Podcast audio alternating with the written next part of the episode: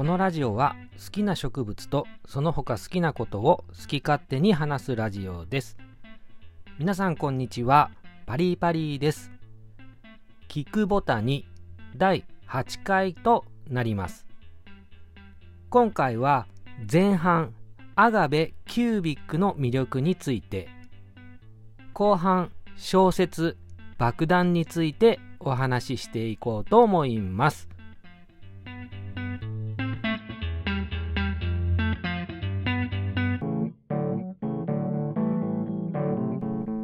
では前半アガベキュービックの魅力についてお話ししていきたいと思います。アガベキュービックはポタトラムのモンストローサつまり突然変異となっております。葉の色は薄い緑でトゲの色は鮮烈な赤。一枚一枚の葉が正常な形をしておらず葉の裏側に隆起が見られてその隆起からもトゲが出ております。また葉の先端には赤く大きなトゲがありますがこの葉の先端も2つ出てくることもあります。一見食虫植物にも見える見た目ですがれっきとしたアガベの園芸品種となります。キュービックとは立体のとか立方のという意味があって平面的な葉の形ではなく多角的な葉の形からこの名前が付けられております。言葉だけで説明するのは難しいですが、とにかくアガベの中ではかなり奇怪な姿をしております。人によっては気持ち悪いと思うほどの奇妙さですが、一枚一枚ではなくて全体のまとまりを見ると不思議な美しさがあってそこが大きな魅力で人気もあります。珍しい見た目ですが普及種のためお店でもよく売っているのを見かけます。出てくる葉っぱが毎回違う形をしているため育てていて葉が展開するたびに驚きがあり楽しいアガベです。サイズはそこまで大きくならずにコンパクトにまとまりますが徒長しやすいという種類かなと思います。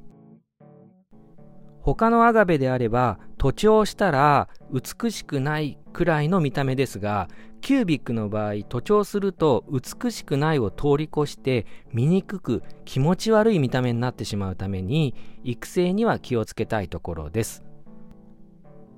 できるだけ葉を短くそして密に育てていくのが理想です。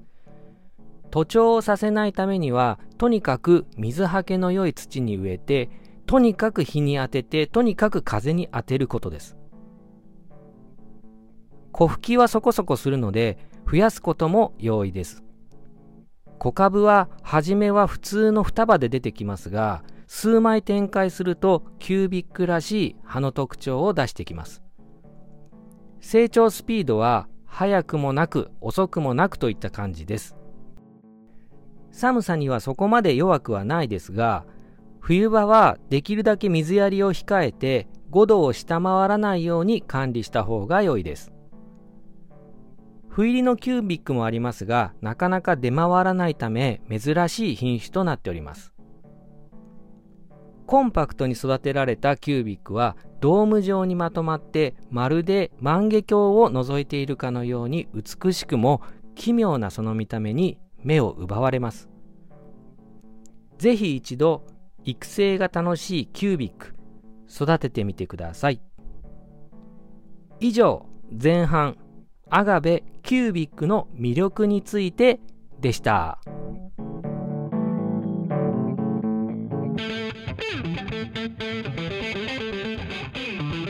ちくぶた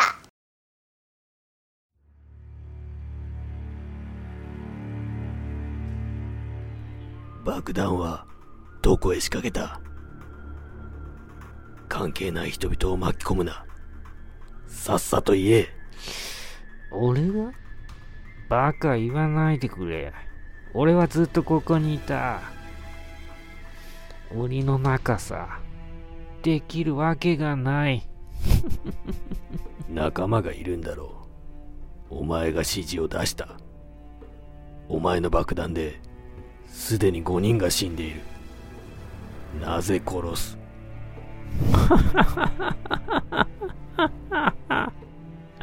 俺は殺してなどない。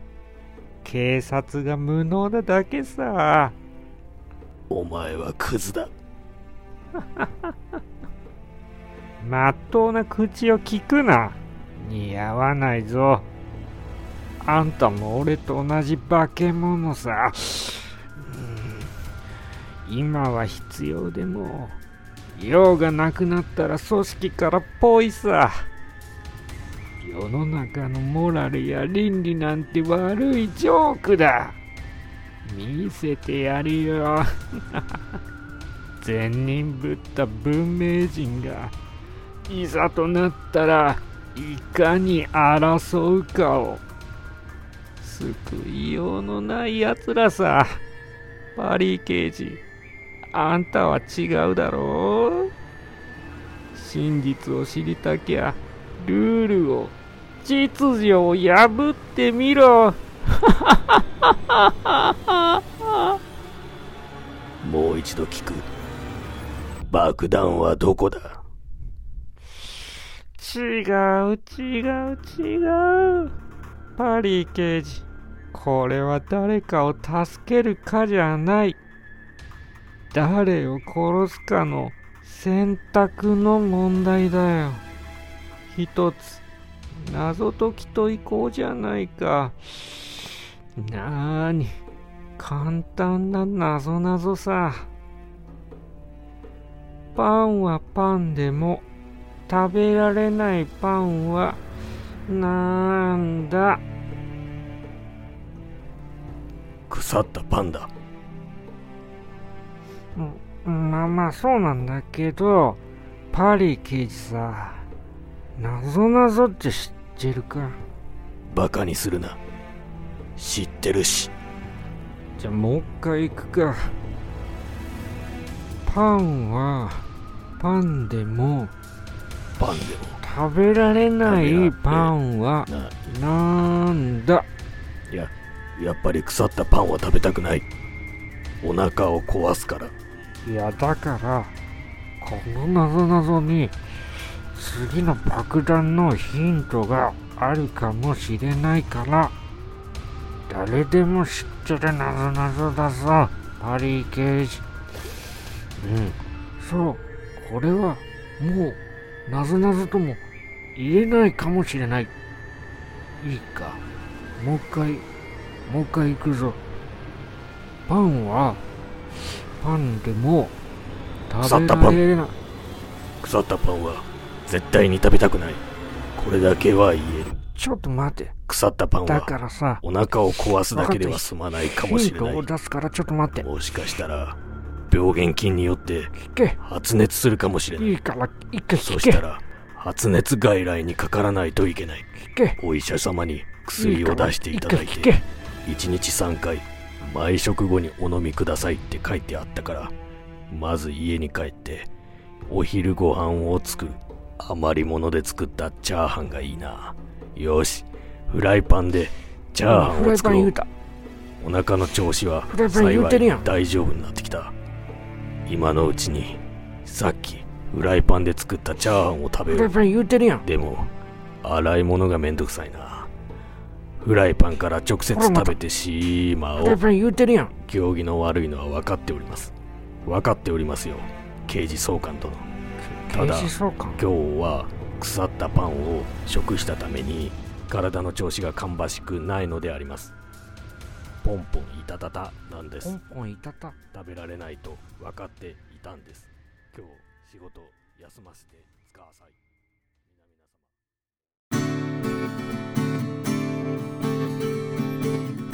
では後半小説「爆弾」についてお話ししていきたいと思います。爆弾は呉勝弘によって2022年に書かれたサスペンス小説です。この小説は2022年の「このミステリーがすごい」と同じく2022年の「ミステリーが読みたい」の2つのランキングでそれぞれ1位となっており2023年の本屋大賞にもノミネートされております。また2022年の直木賞でもノミネートされております。とにかく読んだ人が面白いと絶賛して話題の一冊となっております。今回もまずはあらすじから紹介していきます。酒屋の店主を酔って殴ったという男が逮捕され野方警察署に連行された。鈴木多五作と名乗るこの男は取り調べ中にあることを自供する。私余地ができます。10時に秋葉原で爆発があります。と。与田話に付き合う気はないという刑事のもとに秋葉原で爆発事件が起こったと連絡が入る。鈴木多五作と名乗る男は笑いながらあと3回爆発が起きると証言した。事態は無差別連続爆弾事件となり警視庁から捜査一課特殊班捜査係の清宮と類家の2人の刑事が派遣され鈴木多五作の取り調べを行うこととなる。爆弾のありかのヒントは鈴木多五作との会話の中のクイズのみ。あーだこーだで清宮と類家は鈴木多五作と名乗る謎の男から爆弾の情報を聞き出し爆発を止めることができるのかというのが冒頭のストーリー。一見犯人と事件を追う警察という王道の設定ですがこの小説の肝は何といってもその場にいるかのような緊迫した会話劇にあります。鈴木多五作と名乗る男は野球帽をかぶった小太りな冴えない中年。自分は社会のゴミですなどとへりくだったこびた喋り方をしますがこの男の過去も素性も不明。もちろん鈴木多五作なんて名前は偽名で本名すらわからない。動機も不明。今話していることが嘘なのか本当なのかもわからない。ただ言えることはこの鈴木多五作は金も家族も友人もいない何も持たないいわゆる無敵の人ということだけ。夢も希望も損得感情も何もないと語る無敵の人をどう止めていくのか。次元爆弾とは一旦あると思わせられたら最後ないと証明できるまで恐怖につきまとわれる。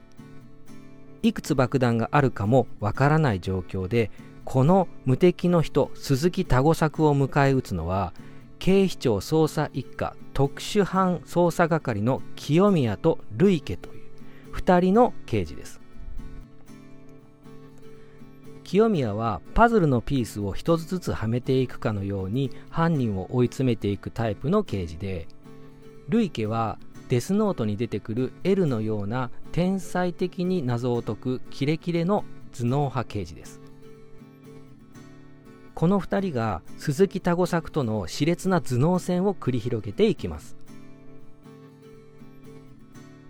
取り調べの会話の中に次の爆弾のありかのヒントが隠されているのですが鈴木多五作という男は物腰柔らかですが見た目と違って非常に頭の切れる男だというのがだんだんと明らかになっていきます。予知ができるとか記憶喪失になって覚えていないだとか警察の尋問をスルスルとかわして恫喝は一切通用しない。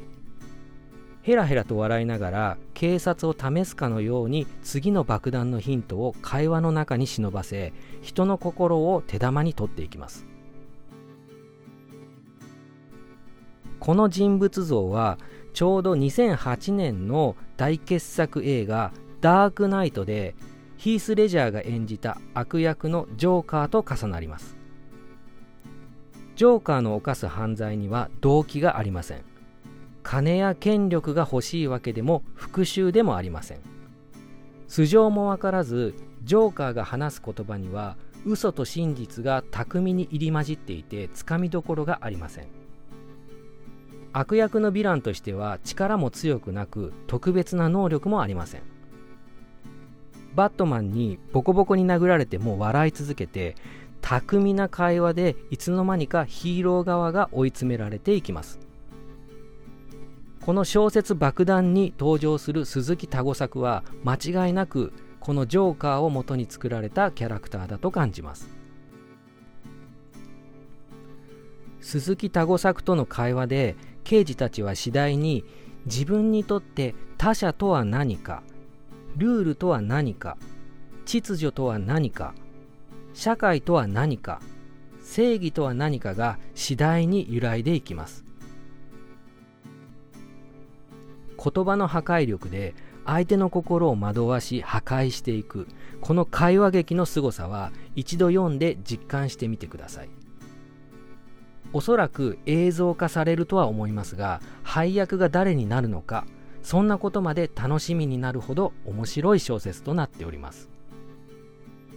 以上後半小説爆弾についてでした。